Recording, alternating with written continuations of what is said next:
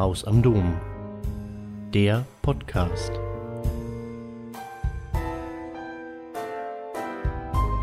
Ja, mein Thema an der Seite des Lebens. Sie haben das alle mitbekommen. Es gibt ein wegweisendes Urteil des Bundesverfassungsgerichtes. Und man muss nun fragen, was hat das für eine Bedeutung? Hat das überhaupt eine Bedeutung für uns? Denn das Bundesverfassungsgericht hat sich mit der geschäftsmäßigen Suizidassistenz befasst. Etwas, was den meisten Menschen als Begriff immer noch schwerfällt zu definieren und zu fassen. Geschäftsmäßig heißt, dass jemand etwas als Teil seines Jobs empfindet, als regelmäßige Tätigkeit. Er muss damit nicht Gewinn erzielen wollen. Das kann er auch im Rahmen einer Stiftung tun, die gar nicht auf Gewinnerzielung aus sein muss. Der Begriff wurde entwickelt in Analogie zur digitalen Welt.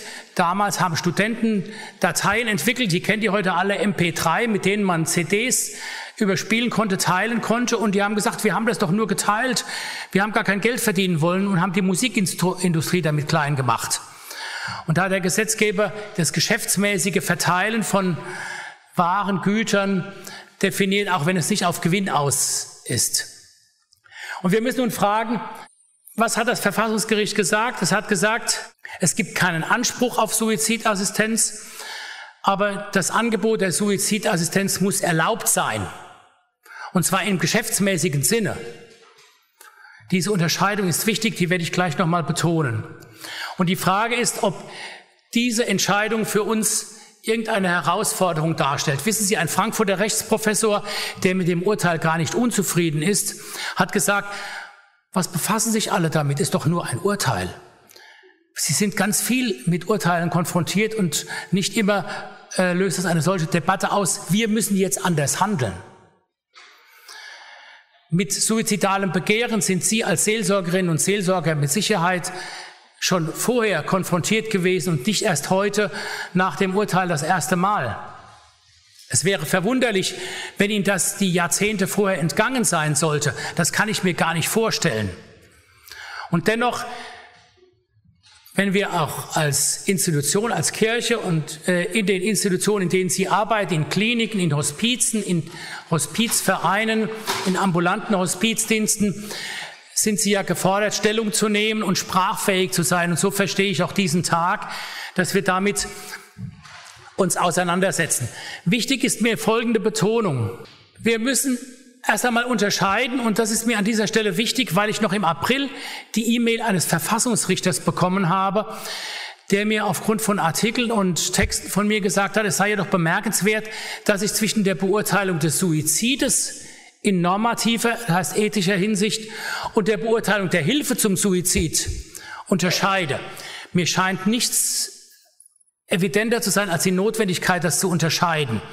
Und wenn wir, der Bischof hat es eben schön angesprochen, das Leben als eine Gabe Gottes, wir können darüber theologisch sprechen, wir können das aber auch in eine säkulare Welt übertragen.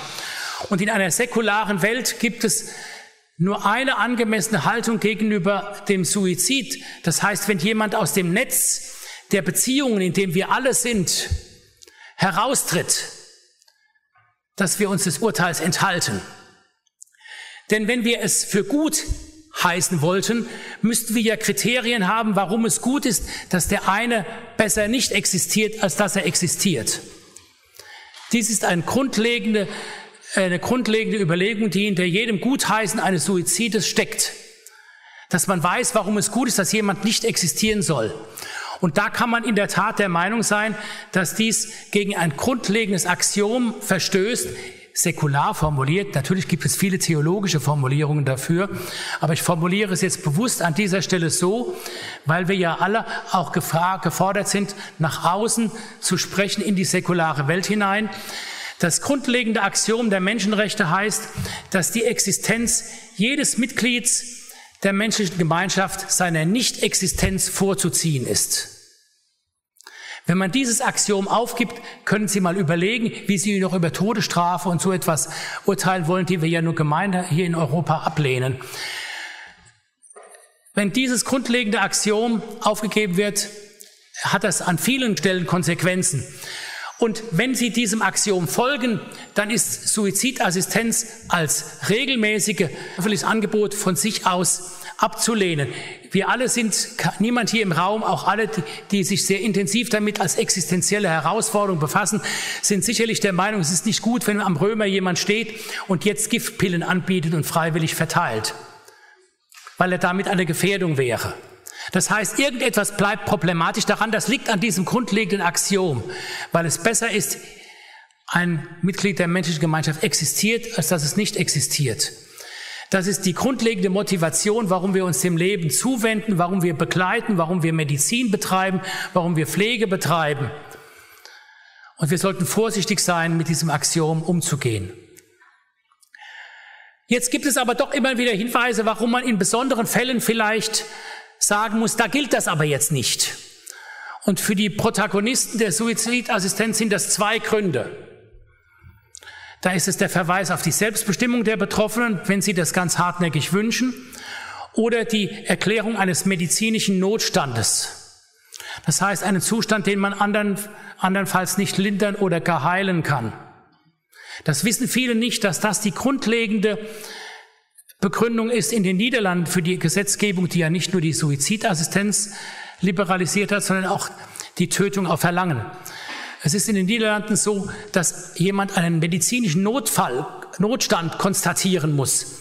Es ist gar nicht die Selbstbestimmung. Der Arzt muss genehmigen und sagen, ich weiß, dass du das wünschst, aber ich muss erstmal prüfen, ob der Notstand auch wirklich so groß ist. Damit wird die Selbstbestimmung eigentlich ausgehebelt in den Niederlanden. Aber es sind die beiden Gründe, Selbstbestimmung und medizinischer Notstand, die für die äh, Ausnahmesituation einer Gewährung von Suizidassistenz immer wieder angeführt werden. Und wenn wir über die Selbstbestimmung reden, dann reden wir von dem Respekt für die Selbstbestimmung, die natürlich ein Akt ist, dass wir den anderen in seiner Würde und seiner Persönlichkeit sehr ernst nehmen. Aber wir alle wissen, und das ist insbesondere unter Theologen immer eine ganz intensive Diskussion, dass Selbstbestimmung natürlich einmal relational ist, in Beziehung zu anderen zu sehen ist und nie einfach nur aus sich einer Person heraus zukommt. Und dass, Selbstbestimmung immer prekär ist, die kann gefährdet sein durch Motivation und Druck von außen. Und wenn man Veranstaltungen wie diese unter besucht, dann findet man stundenlange Diskussionen, die einen vertreten, dass die Selbstbestimmung dann stechen muss und die anderen sagen, sie ist aber gefährdet und deswegen sollte man sie nicht alleine heranziehen. Und dann gibt es quasi ein Patt und damit kommen wir nicht weiter. Und da ist die Frage, gibt es andere Gründe, die dafür sprechen, dass man vielleicht Suizidhilfe gewähren sollte? Da ist zunächst einmal die Frage des medizinischen Notstandes. Gibt es Situationen, die man sozusagen nicht anders behandeln, lindern kann, so dass wir uns gleichsam aus therapeutischen Gründen geneigt sehen sollten, Suizidhilfe, Suizidassistenz zu leisten? Da will ich Sie erst einmal daran erinnern, dass Begrenzungen von Therapien, das ist immer noch zu wenig in den Köpfen, obwohl das lange, auch rechtlich längst geklärt ist, viel zu selten in Betracht bezogen wird und auch unter Umständen respektiert wird. Und im Sterben, das ist eine logische Notwendigkeit, ist die überwältigende Mehrzahl von Fällen mit einer Entscheidung verbunden, etwas nicht zu tun. Ich habe Ihnen das wissenschaftlich hier anhand von Studien gezeigt. Ich kann Ihnen das aber auch an einem Alltagsbeispiel erklären. Sie alle haben eine Fahrerlaubnis, einen Führerschein. Und wenn Sie den gemacht haben, mussten Sie einen Kursus besuchen der Wiederbelebung, wo man Herzdruckmassage übt und solche Dinge. Und wenn es ein Sterben nur gäbe, wenn wir immer alles täten, könnten Menschen in Altersheimen, in Hospizen und in Kliniken ja nur sterben, wenn jemand auf dem Thorax, das heißt im Brustkorb, herumdrückt und Herzdruckmassage macht. Sie wissen aber, dass die überwältigende Mehrzahl von Menschen so nicht stirbt. Daraus folgt aber notwendig, dass irgendjemand entschieden hat, dass irgendetwas nicht passiert, also unterlassen wird. Und Unterlassungen gehören längst zur Routine der Medizin, sonst würden ja auch die Menschen in den Kliniken nur auf den Intensivstationen sterben. Das wissen Sie alle, dass das gar nicht der Fall ist. Denn auf der Intensivstation könnten Sie ja noch ein paar Stunden und Tage gewinnen. Sondern man sagt, Jetzt respektieren wir den Verlauf der Erkrankung und respektieren auch, dass das Leben zu Ende geht. Das ist sehr wichtig, was man in diesem Fall beobachten muss. Und die Palliativmedizin lehrt, dass es auch für krisenhafte Zustände, die nicht angehbar erscheinen, Handlungsmethoden gibt, wie zum Beispiel sogenannte palliative Sedierung. Und die Europäische Assoziation für Palliativcare, EAPC, also die Palliativmediziner, sagt, dass diese Sedierung nicht etwas ist, die in den Tod hinübergleitet, sondern sie wird symptomorientiert durchgeführt in der Tiefe. Und es zeigt sich, wenn jemand wegen unbehandelbarer Schmerzen oder Panik, Luftnot in einen solchen Zustand versetzt wird, dass man nach ein, zwei Tagen die Sedierung auch wieder lockern kann und die Menschen wieder zu Bewusstsein kommen, vielleicht ihre Ehefrau erkennen, die liebsten Menschen erkennen und das Symptom sich aufgelöst hat. Das heißt, die palliative Sedierung, dafür spricht vieles dafür, verkürzt das Leben nicht, sondern verlängert es sogar eher.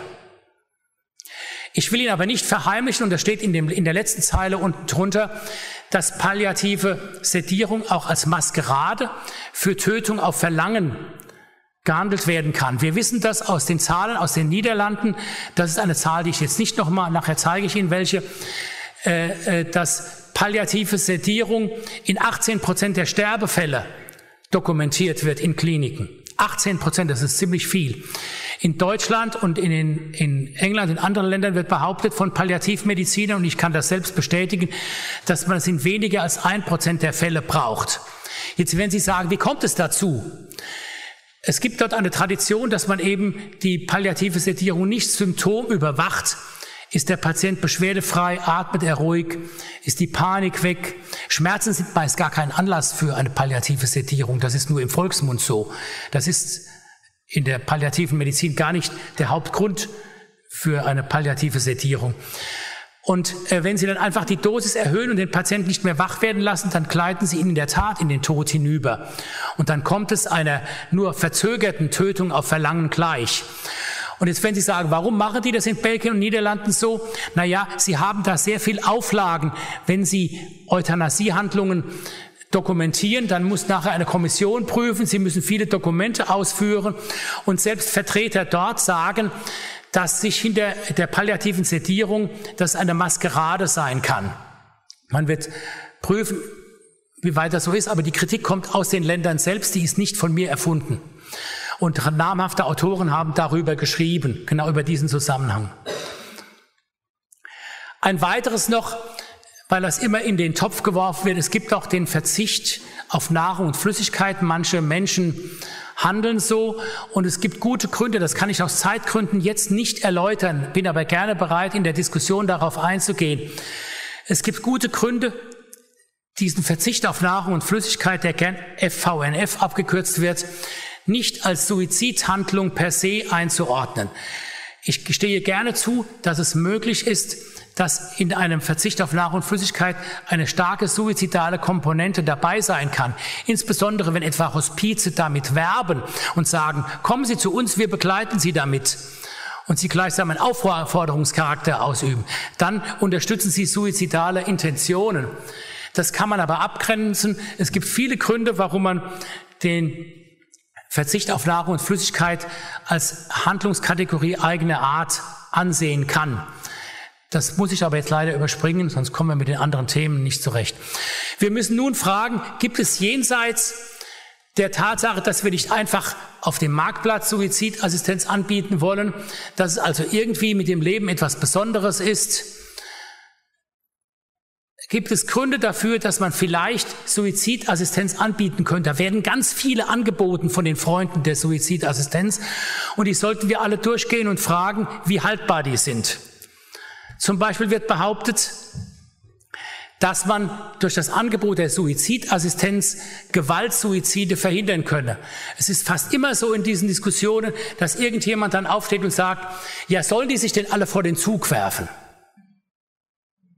Und da würde man sagen, dann wäre eine gepflegte Suizidassistenz vielleicht der bessere Weg. Die Forschung dazu zeigt aber, dass sie durch das Angebot der Suizidassistenz keinen Gewaltsuizid verhindern. Denn Gewaltsuizide sind Impulshandlungen, das lehrt die Psychiatrie, die mit, dem, mit der geplanten Selbsttötung durch Medikamente überhaupt nichts zu tun haben.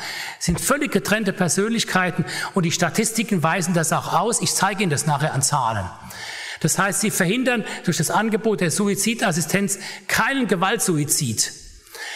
Sie könnten sagen, können Sie das beweisen? Vielleicht wird im Einzelfall doch ein Gewaltsuizid verhindert, aber statistisch gesehen, aufs Ganze gesehen, bleibt die Zahl der Gewaltsuizide gleich. Das heißt, Sie würden dann durch das Angebot vielleicht andere Gewaltsuizide induzieren. Das, die Zahl bleibt gleich in allen Ländern, in denen liberale Regelungen äh, bestehen. Also, das ist eine Mehr.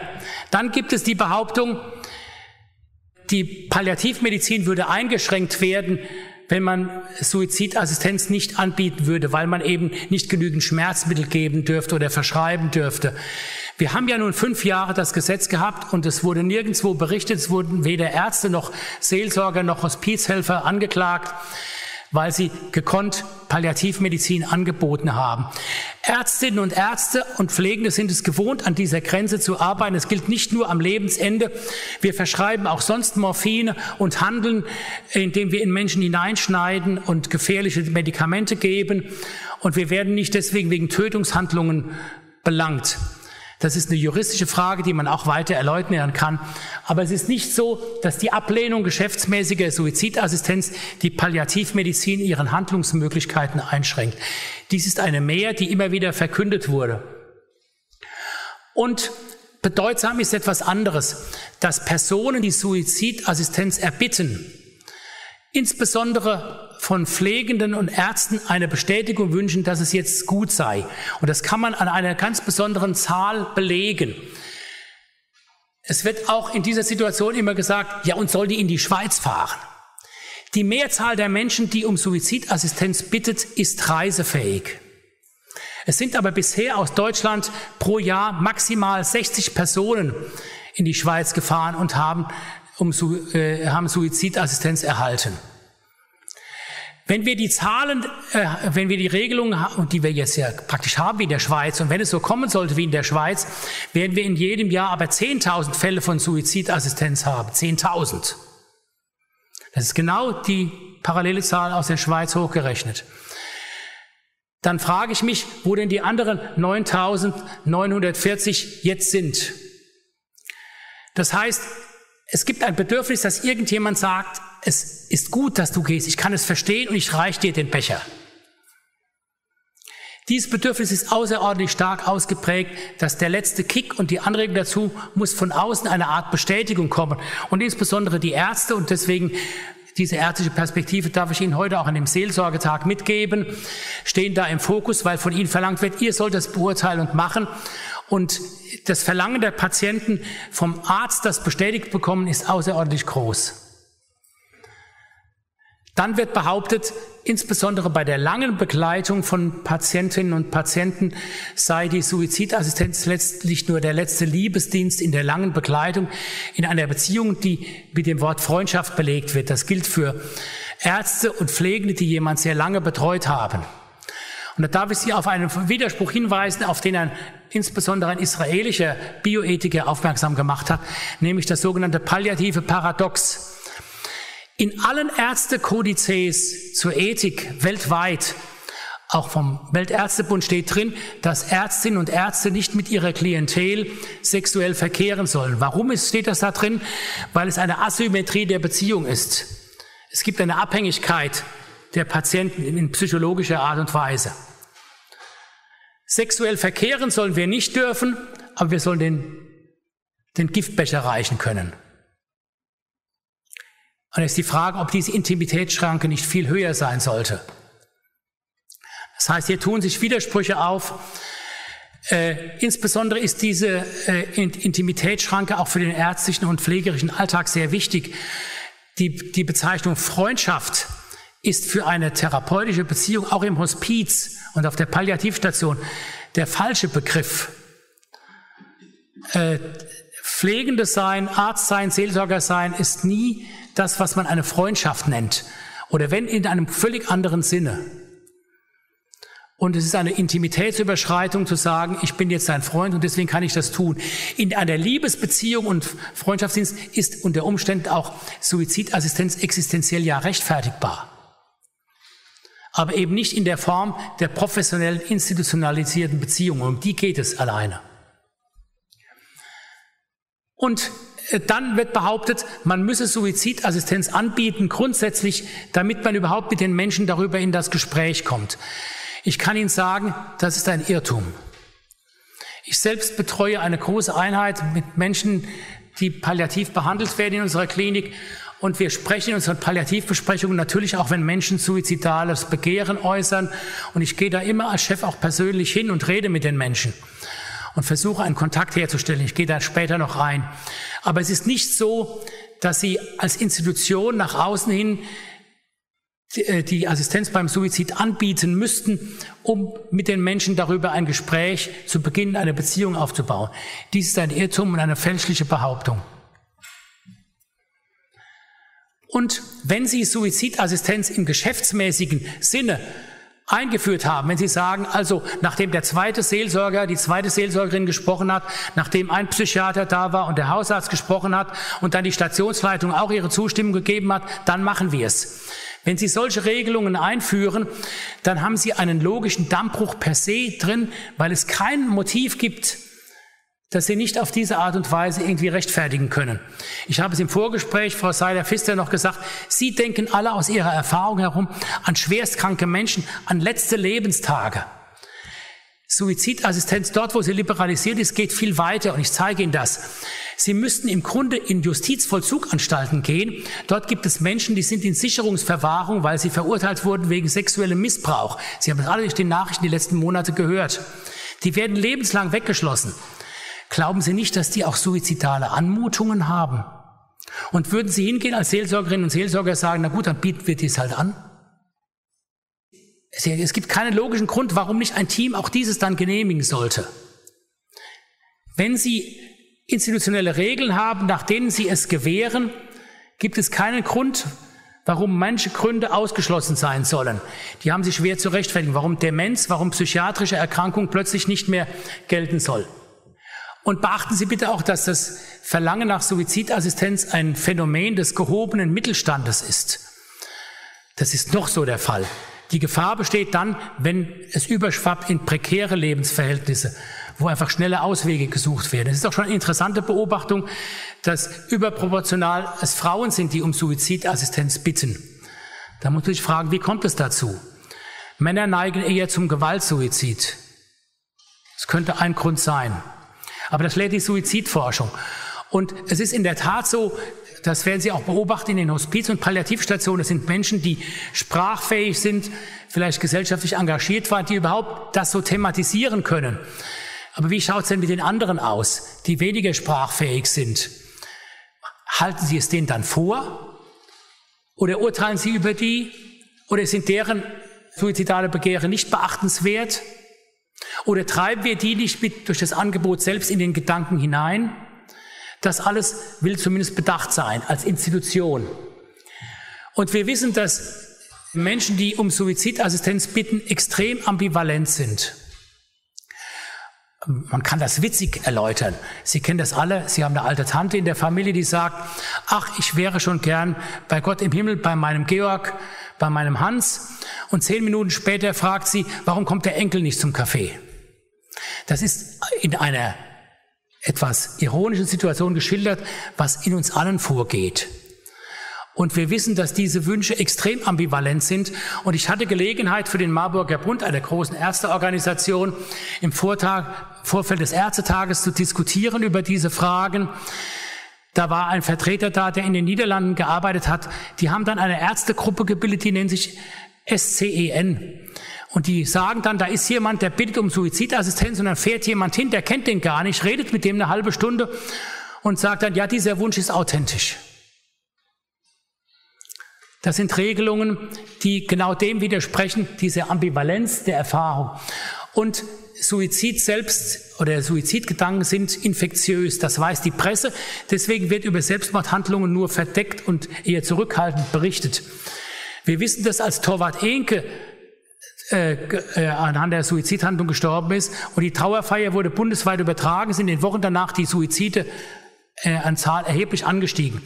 Jeder Psychiater weiß das. Das weiß man auch seit Goethe seinen Werther geschrieben hat, denn im Nachgang zu seiner Veröffentlichung sind auch die Zahl der Suizide extrem angestiegen. Und man hat ein Experiment gemacht in den USA, hat den Film Den Tod eines Schülers gezeigt in verschiedenen Bundesstaaten zu verschiedenen Zeiten. Immer in den Wochen danach ging die Zahl der Suizide hoch. Und wenn Sie auf einer Station in einem Altenheim äh, sozusagen die Flyer auslegen, dass jetzt hier Suizidassistenz angeboten wird und die Organisationen, die das machen, kommen hinein, dann müssen Sie damit rechnen, dass es diese Art von Infektiosität auch gibt. Und deswegen sollte man sich in der Tat als Institution und auch als Seelsorgerinnen und Seelsorger fragen, wie gehen wir damit um? Wir sind nicht verpflichtet, damit zu machen. Und es kommt noch etwas weiteres hinzu. Viele, auch sehr engagierte Menschen erfahren das schon als existenzielle Herausforderung, wenn sie sagen, jetzt müssten wir hier in dem Fall aber Suizidassistenz doch gewähren. Und das ist eine existenzielle Herausforderung. Es wird durchaus auch als moralische Transgression erlebt. Und es kommt dann zu Folgendem, wenn Sie es gemacht haben, müssen Sie es wiederholen, um das sozusagen die erste Handlung zu bestätigen. Und eine Ärztin aus den Niederlanden hat das auf einer großen Konferenz des Weltärztebundes bestätigt, indem sie gesagt hat, ja, das ist schon so, beim ersten Mal fällt es ganz schön schwer. Und dann wird es immer leichter. Das sind Mechanismen, die in uns als Menschen ablaufen. Die weiß man von jeder moralisch zweifelhaften Handlung. Man kann sich an sie gewöhnen. You get used to it. Und eine weitere Bahn, und das ist eine Zumutung, die sage ich bewusst als der Rolle auch als Arzt heraus und habe aber hier etwas aufnotiert, dass äh, Reinhard Lindner, er ist Psychiater und Psychologe in, an der Universität in Kassel und ganz engagiert in der Deutschen Gesellschaft für Suizidprävention. Es ist so, dass es keine wissenschaftlichen Kriterien gibt, wann eine Wunschäußerung authentisch ist. Also zu sagen, es geht ein Psychiater hin, der sagt dann, das ist jetzt ernst gemeint. Dafür gibt es keine wissenschaftlichen Kriterien. Man nennt das in der Fachsprache Validität und Reliabilität. Ich habe es für die wissenschaftlich Interessierten so hingeschrieben. Aber die Psychiater selbst sagen, das ist eine Zumutung an uns, wenn die Gesellschaft jetzt will, wer weiß, was der Gesetzgeber für Pläne macht, dass wir jetzt sagen sollen, dieser Wunsch ist authentisch und andere nicht. Und es gibt es auch, Entschuldigung, das sage ich jetzt mal mit einem leichten, vielleicht auch Anflug von Vorwurf, gibt es auch in den Seelsorgerszenen, die sagen, ja, wir müssen das vielleicht anbieten, aber machen sollen es der Psychiater und der Arzt. Wer diese existenzielle Herausforderung spürt, muss den Mut haben, es auch zu tun. Und ich erläutere Ihnen das jetzt an einem Beispiel vom Ökumenischen Kirchentag. Da gab es hier in Frankfurt eine große Diskussion, die wurde auch im Fernsehen übertragen. Und da waren äh, war auch eine Theologin vom Deutschen Ethikrat dabei, evangelische Theologin, katholische Theologin, und ein Moderator. Und dann wird natürlich, so ist das immer so in den Medien, wird eine Fallgeschichte erzählt. Da kommt eine Person, eine Frau mittleren Lebensalters und erzählt, ich bin Krankenschwester, habe mit der Organisation Ärzte ohne Grenzen überall in der Welt gearbeitet, in den herausforderndsten Situationen. Und ich habe eine Schwester, die hatte ein Schmerzsyndrom migräneartig. Und das war nicht behandelbar. Die litt immer so und hat es nicht mehr ausgehalten. Und die hat sich am Schluss mittels Gewaltsuizid erhängen, strangulieren, umgebracht.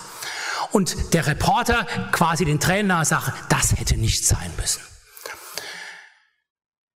Keiner der Diskutanten war in der Lage festzuhalten, das ist ein Fall, der von dem Gesetz gar nicht verboten war. Denn da war eine Frau, die ist medizinisch erfahren. Die hätte ihrer Schwester Suizidhilfe leisten können, es wäre nicht strafbar gewesen. Aber nein, sie sucht die Hilfe des Medizinsystems, wo andere das professionell für sie erledigen sollen. Das müssen wir klarstellen. Es geht hier, was in dem Paragraphen geregelt wurde, war die institutionalisierte Form. Sie haben jemand, der macht das quasi als Teil seines Business. Die existenzielle Herausforderung im Einzelfall war nie verboten und es gab auch in katholischen Heimen und Hospizen nie eine Videoüberwachung, was Pflegende und Ärzte mit den Patienten und Seelsorger besprochen haben und tun. Und die wird es auch in Zukunft nicht geben. Aber das institutionalisierte Angebot, das ist das Entscheidende. Und an dieser Diskussion hat es mich fast erregt, dass niemand in der Lage war zu sagen, dieser Fall, über den hat das Verfassungsgericht gar nicht gesprochen. Was er aber deutlich macht, welche Monstrosität daran steht, dass jemand sagt, das ist eine existenzielle Herausforderung oder es kommt dann in der Diskussion das Argument, aber ich weiß doch gar nicht, wie das geht, aber eine erfahrene Krankenschwester, die überall in der Welt mit Ärzten ohne Grenzen in Notsituationen gearbeitet hat, weiß, wie man ein paar Betäubungsmittel herbekommt und es leicht machen kann. Das heißt, da ist man verwundert, warum sie diese Geschichte erzählt. Und noch mehr verwundert mich das, dass sogar die, die sprachfähig sein sollen vom Deutschen Ethikrat und Theologen, nicht in der Lage sind, auf diesen Unterschied und diese Monstrosität hinzuweisen. Das sollten wir doch zumindest im Hinterkopf behalten. Und vergessen wir nicht, ich habe geschrieben, äh, es gibt die Menschen, die sagen, Autonomie ist prekär, die kann auch durch ökonomischen Druck beeinflusst sein. Das kann auch sein, dass jemand sagt, ich will Kosten für palliative Versorgung und Pflegedienste sparen und mein Häuschen lieber meinen Enkeln geben und es ist besser, ich gehe. Denn wenn Sie sagen, das kommt selten vor, jetzt sage ich Ihnen mal was. Äh, in Kanada hat man auch aufgrund eines Spruches eines Hohen Gerichtes, es ist die gleiche Situation wie in Deutschland, die Gesetzeslage ändern müssen. Und hat nun festgestellt, seit wir das geändert haben, und die haben auch Tötung auf Verlangen zugelassen und Suizidassistenz. Seit wir das geändert haben, haben wir Geld gespart durch medizinische Behandlung am Lebensende. Und die haben eine Kommission gegründet und haben gesagt, wie viel Geld haben wir gespart und können wir noch mehr sparen, wenn wir die strengen Regularien etwas lockern. Haben eine eigene Kommission gebildet, dass man die prozeduralen Hürden aus Kostengründen vielleicht etwas niedriger senken kann. Eine Entscheidung des Parlaments steht noch aus dazu. Sie haben nämlich ausgerechnet, in der Tat, es geht, wenn Sie weniger, der Gesetzgeber in Deutschland wird ja nächstes Jahr auch sowas machen. Er wird sagen, der Patient muss es zweimal sagen, im Vier-Wochen-Abstand oder irgendwelche Regeln wird er aufbauen. Und wenn Sie die Regeln möglichst knapp machen, sparen Sie mehr Geld. Das ist die Frage, wie wir als Institution dazu stehen. Und jetzt will ich Ihnen Butter bei die Fische bringen. Sie werden sagen, der Samen hält das für so gefährlich. Wie kommt das denn? Schauen Sie mal, in der Schweiz hat die Regelung der Suizidbegleitung, dass sie liberalisiert war, stark im Jahr 2000 begonnen. Die Schweiz ist zehnmal so klein an Personen wie Deutschland und da sind es 1000 Suizide pro Jahr. Komplette Suizide, also erfolgreiche Suizide, die nicht die Suizidhandlung sind. Und deswegen komme ich auf die Zahl 10.000 in Deutschland. Ähm, und äh, ohne Assistenz, mit Assistenz war das nur eine kleine Zahl. Oder wird man sagen, dazu braucht man keinen Seelsorgetag abhalten. Das sind die Basis-Hintergrundannahmen. Die Menschen, deren letzten drei Tage im Hospiz so beschwerlich sind, die sagen, die will ich nicht mehr erleben. Das war 2000 und deswegen ist die Gesamtzahl der Suizide nur minimal angestiegen. Schauen Sie mal, im Jahr 2013 sah das schon anders aus. Die mit Assistenz die Suizide wachsen und die nehmen nicht ab. Das sind die ganz aktuellen Zahlen. Das heißt, die Zahl der, also der, der Suizide mit Assistenz übertrifft nur die basale Suizidrate. Und das dauert einfach ein Jahrzehnt. Deswegen, Sie haben mich eben, Frau Seiler-Pfister, im Vorgespräch, haben Sie erzählt, ich, Sie sind eingeladen worden zu Vorträgen. Was hat sich denn jetzt geändert? Das dauert eine Weile, bis der das Fluidum sich so ausbreitet. Und Sie müssen wahrscheinlich 10, 15 Jahre rechnen und dann müssen wir noch mal ein Hospizseelsorgetage zu dem Thema machen und scha schauen, was ist daraus geworden. Das heißt, Sie haben eine Verdopplung der Anzahl von Suiziden durch das Angebot der Suizidassistenz und haben keine Einsparung auf dieser Seite. Das ist das Entscheidende. Und wenn Sie in die Niederlande schauen, da ist die Zahl aber komplizierter, weil auch die Tötung auf Verlangen äh, dort zugelassen ist, die explodiert im gleichen Zeitraum. Das dauert eine Weile und Theo Böhr, ein evangelischer Theologe, der lange in einer Euthanasiekommission gearbeitet hat, hat das genau aufgearbeitet und gefragt, wie kommt es denn dazu, dass äh, Suizidassistenz und Tötung auf Verlangen eine Standard-Todesursache in den Niederlanden geworden sind. Und zwar vertraute Ärzte lehnen das immer wieder ab und sagen, nein, ich tue es nicht. Aber dann gibt es Ärzte, SCEN-Ärzte, die sagen, ich fahre eine halbe Stunde hin und mache das. Und es ist gesetzlich erlaubt. Ist die Frage, ob man das will oder ob wir das sogar als kirchliche Institution auch anbieten wollen. Oder vielleicht sagen, nee, wir machen das eher nicht. Und äh, Theo Böhr schreibt so schön die Background-Annahmen. Das sind die Annahmen, dass man sagt, na, es geht doch hier um ganz extreme Ausnahmen, extreme Krisensituationen, die wirklich kaum menschlich gehandelt werden können. die verschwinden nach und nach, wenn sie sich daran gewöhnt haben, dass milde Formen von Demenz. In Belgien genügt das Zusammentreffen von mehreren Krankheiten. Und es müssen keine schweren Krankheiten sein. Es langt Polymorbidität. Und es wird sogar berichtet. Und dann wird gesagt, man kann das doch nachher überprüfen anhand der Dokumente, ob die Entscheidung auch richtig war. Es wird berichtet, äh, renommierte Leute aus Belgien und Niederlanden berichten, dass über die Anzahl von etwa mehr als 100 Fälle von Euthanasie innerhalb von einer Stunde in einer Kommission entschieden wird, ob die Entscheidung richtig war. Da können Sie sich vorstellen, wenn Sie nicht mal eine Minute pro Fall haben, wie exakt dadurch gesehen wird. Und in vielen Fällen fehlt die Beziehung zwischen Arzt und Patient, das schreibt Theo Böhr. Und das ist ein Grund, warum dann die, die Zahl der sterbeinduzierenden Handlungen explodiert. Und er hat sogar noch weiter ausgerechnet. Sie haben als Hospizseelsorgerinnen und Seelsorger immer wieder die Patienten mit den schwersten Erkrankungen im Hospiz im Kopf, deren Lebenszeit ohnehin extrem kurz ist. Aber wenn Sie als Geschäftsmäßigkeit die Suizidassistenz etablieren in Ihrer Einrichtung, kriegen Sie Fälle, die nicht eben nahe dem Lebensende sind, sondern die, die nicht direkt dem Lebensende nahe sind, weil sie eine fortgeschrittene Krankheit haben, haben eine durchschnittliche Lebenserwartung von 4,2 Jahren geschätzt. Das hat Theo Böhr anhand dieser Fälle ausgerechnet. Das heißt, hier geht es um die Geschäftsmäßigkeit und die damit verbundene inhärente Ausweitung. Und da können wir nun ein Fazit ziehen und das überschreibe ich zunächst mal mit dem Begriff der Oregon-Legende, weil das immer wieder angeführt wird und sagt, aber dort haben wir doch eine Regelung, die führt dazu, dass nur wenige Fälle äh, an Ärzte-Suizidbegleitung auftreten. In der Tat, es sind in absoluten Zahlen nicht viele. In prozentualem Anstieg sind es sehr viele, aber das ist kein gutes Argument. Das wichtigste Argument ist, dass Suizid eine der Regionen ist mit der höchsten Suizid, Oregon eine der Regionen ist mit der höchsten Suizidraten in der gesamten Welt. Das liegt an der Zuhandenheit von Feuerwaffen. Sie gehen gar nicht den Weg. Sie wissen es aus den USA, ist eine andere Welt. Waffen sind in vielen Haushalten. Sie gehen gar nicht den komplizierten Weg, sich das genehmigen zu lassen. Diesen kulturellen Hintergrund muss man im Kopf haben. Und dann wird behauptet, aber nur ein Teil derer, denen man in Oregon das Medikament verschreibt, nehmen es am Ende auch und sagt, das heißt, durch die Verschreibung hat man andere davor bewahrt, es zu nehmen. Dieser Schluss ist durch die Wissenschaft überhaupt nicht gedeckt. Wissen Sie, wenn jemand eine Feuerwaffe zu Hause hat und sei es, weil er Sportschütze ist, dann weiß man, dass die Gefahr einer Selbsttötung und Tötungshandlung in dem Haushalt statistisch erhöht ist. Ist aus den USA ganz extrem belegt. Dort, wo Feuerwaffen im Haushalt sind, kommt das massiv häufiger vor. Aber natürlich nicht in allen Haushalten. Sie könnten auch sagen, durch die Verteilung von Feuerwaffen haben Sie in den anderen Haushalten die Tötungshandlungen vermieden. Das ist doch absurd. Und Sie müssten ja sozusagen vergleichen. Sie müssen die vergleichen, die keine Verschreibung bekommen, mit denen, die die Verschreibung bekommen, ob dann weniger am Ende eine Suizidhandlung begehen. Diese Daten gibt es nicht. Und deswegen ist es so, als sei Oregon ein Paradiesgärtlein der Suizidassistenz. Dies ist ein Märchen, das insbesondere in den Medien sehr gern angeführt wird, aber uns überhaupt nicht weiterhilft.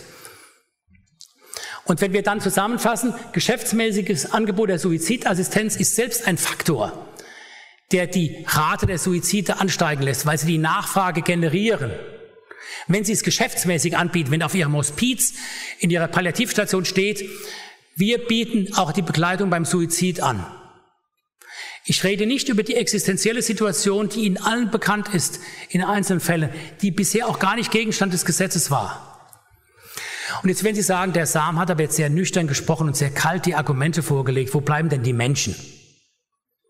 Ich selbst bin auch Palliativmediziner und gehe jeden Tag über die Station, habe jetzt selbst wegen langer Krankheit meine Klinik drei Monate nicht gesehen. Ich bin morgen das erste Mal wieder dort und freue mich auch sehr und gehe auch auf die Palliativstation und habe ihn hier von Edward Munk das Bild der Schrei und natürlich hören wir den Schrei nicht unbedingt akustisch, aber wir erleben ihn und sehen und spüren ihn.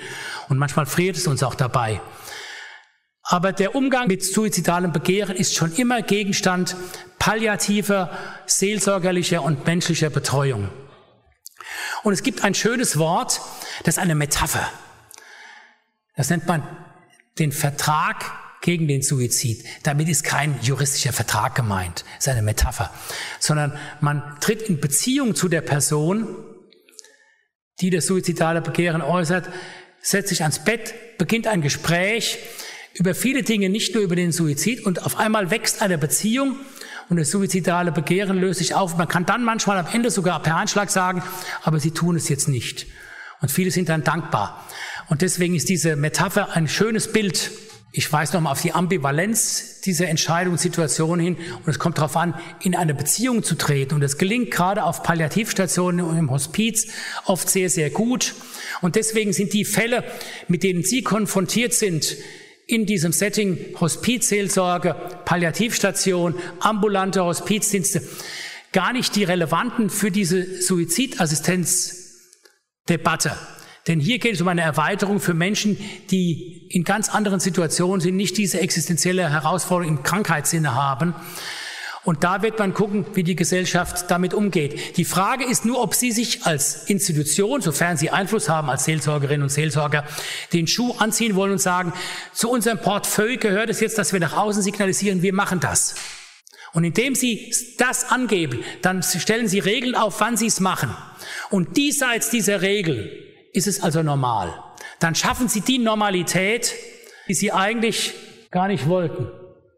Wir wissen aber, Suizid ist eine Option der Menschen und Prävention des Suizides heißt nicht die Verhinderung des Suizides um jeden Preis, schon gar nicht mit Gewalt.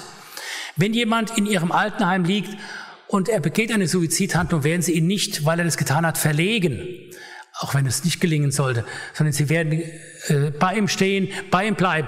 Und wenn, die, wenn er wirklich an der Handlung sterben sollte, werden sie ihn nicht wiederbeleben. Sie werden es tolerieren und ihn Symptome lindern, wenn er Luftnot hat oder irgendetwas.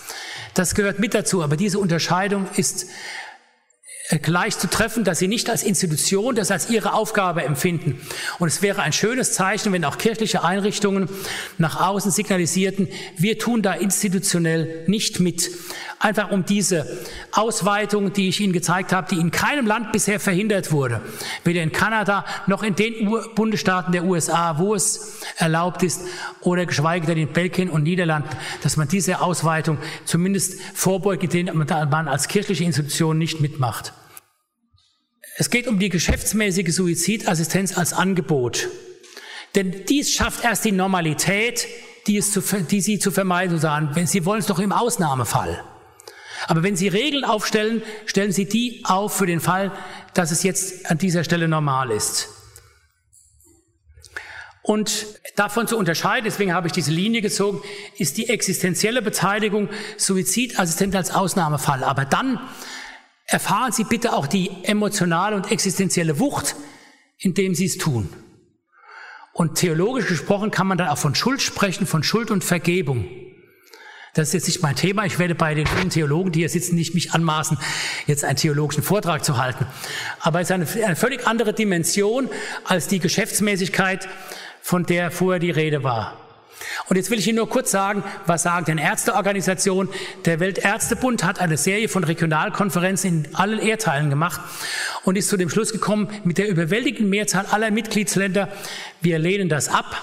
Denn wir sagen, die Mitwirkung an einer Handlung, die die Letalität steigert, und das habe ich Ihnen gezeigt mit den Zahlen aus der Schweiz, ist kein Ziel, ist keine ärztliche Maßnahme. Und der Deutsche Ärztetag hat im Nachgang von dem Urteil im Mai eine Entschließung gesagt, hat gesagt, wir müssen das Verbot der Suizidassistenz aus dem Berufsrecht rausnehmen, weil das Verfassungsgericht uns dazu zwingt. Aber es hat eine Entschließung getroffen und hat gesagt, aber es ist nicht Bestandteil ärztlicher Tätigkeit. Wir werden gucken, ob der Gesetzgeber die Ärzte dazu zwingt. Und äh, achten Sie bitte darauf, wenn Sie in Diskussionen sind, die Debatte wird immer in ein gewisses Storytelling und Framing eingebettet. Ich habe Ihnen das in dem Beispiel vom Ökumenischen Kirchentag bei der Fernsehdebatte erläutert. Und dieses Wording der Debatte, da muss man doch in dem Fall, muss man sehr vorsichtig sein, indem man einfach das unterscheidet. Und auch diese Legende aus Oregon, die immer wieder zitiert wird, die war sogar in der Debatte, an der Bischof Betzing teilgenommen hat.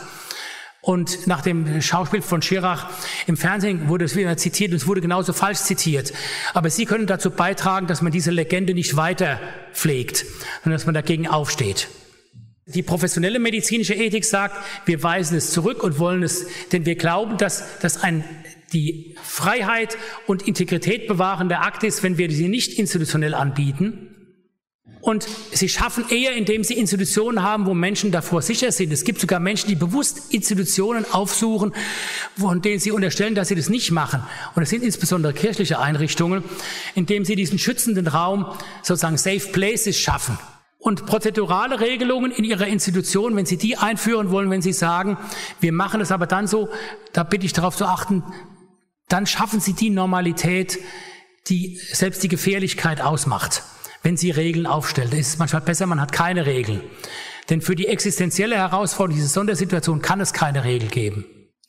Und wie handeln wir in der Hospizversorgung? Es gibt keine moralische Verpflichtung, Suizidassistenz zu leisten. Und man kann klarstellen, das ist kein Bestandteil unserer hospizlichen Tätigkeit. Die äh, Präsidentin der Deutschen Gesellschaft für Palliativmedizin hat mir das am Telefon und auch in Vorträgen jetzt in den letzten Monaten bestätigt, hat gesagt, die Deutsche Gesellschaft für Palliativmedizin nimmt zur Kenntnis, dass das so ist, aber wir machen es nicht. Das ist eine klare Aussage. Und natürlich wird es auch Palliativärzte geben, die, die in, in, besonderen existenziellen Situationen Suizidassistenz schon geleistet haben. Das widerspricht dem nicht. Aber als Institution, als Teil, als reguläre Tätigkeit der Palliativmedizin und Versorgung wird es abgelehnt.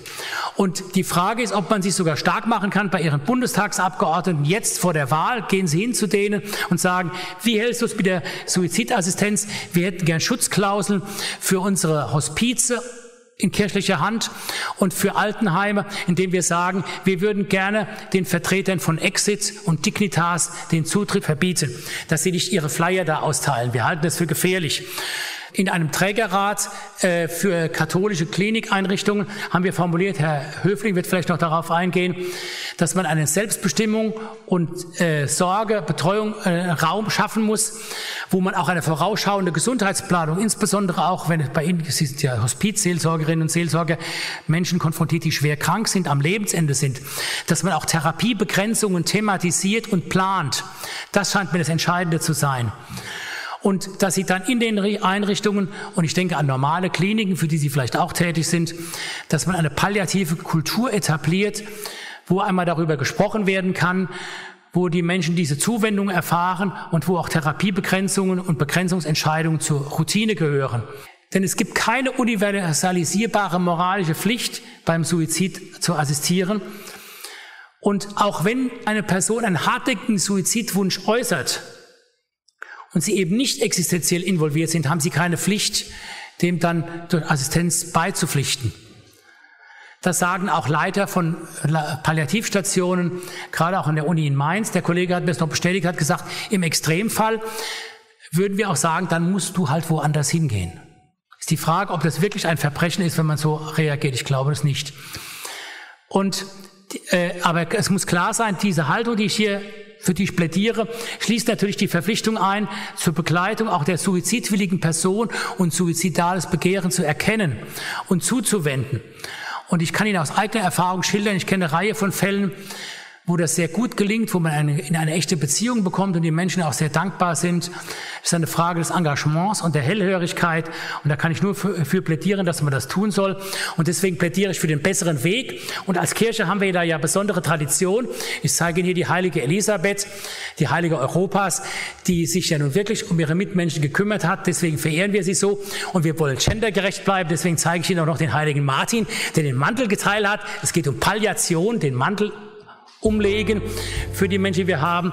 Äh, da haben wir eine große Tradition, an der wir anknüpfen können in dieser Art und Weise. Und wer das nachlesen will, kann das in dem Buch finden an der Seite des Lebens. Und dann danke ich Ihnen, dass Sie mir zugehört haben.